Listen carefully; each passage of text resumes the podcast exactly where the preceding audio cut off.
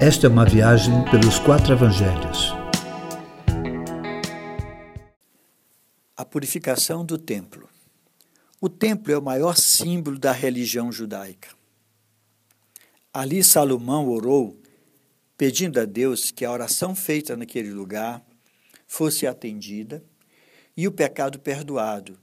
Daí a importância desse lugar para os judeus.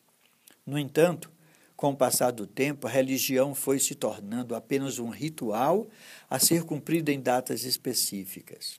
Em uma dessas datas, a Páscoa, Jesus vai ao templo com sua mãe, irmãos e discípulos, e encontra o templo ocupado por vendedores de animais e cambistas.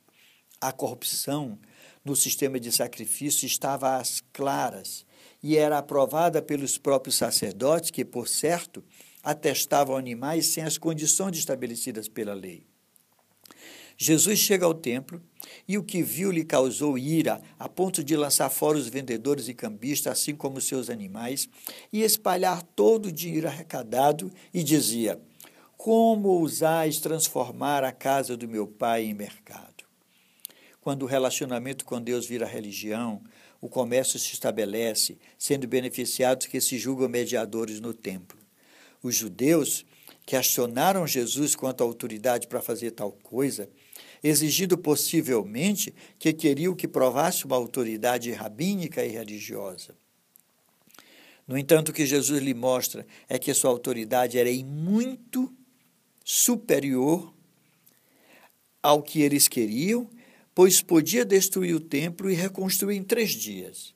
A mente dos judeus estava tão impregnada do natural que eles não compreenderam que Jesus lhes falava coisas espirituais, referindo-se à sua ressurreição, quando construiria um novo templo, indestrutível, dentro de cada um que cresce nele.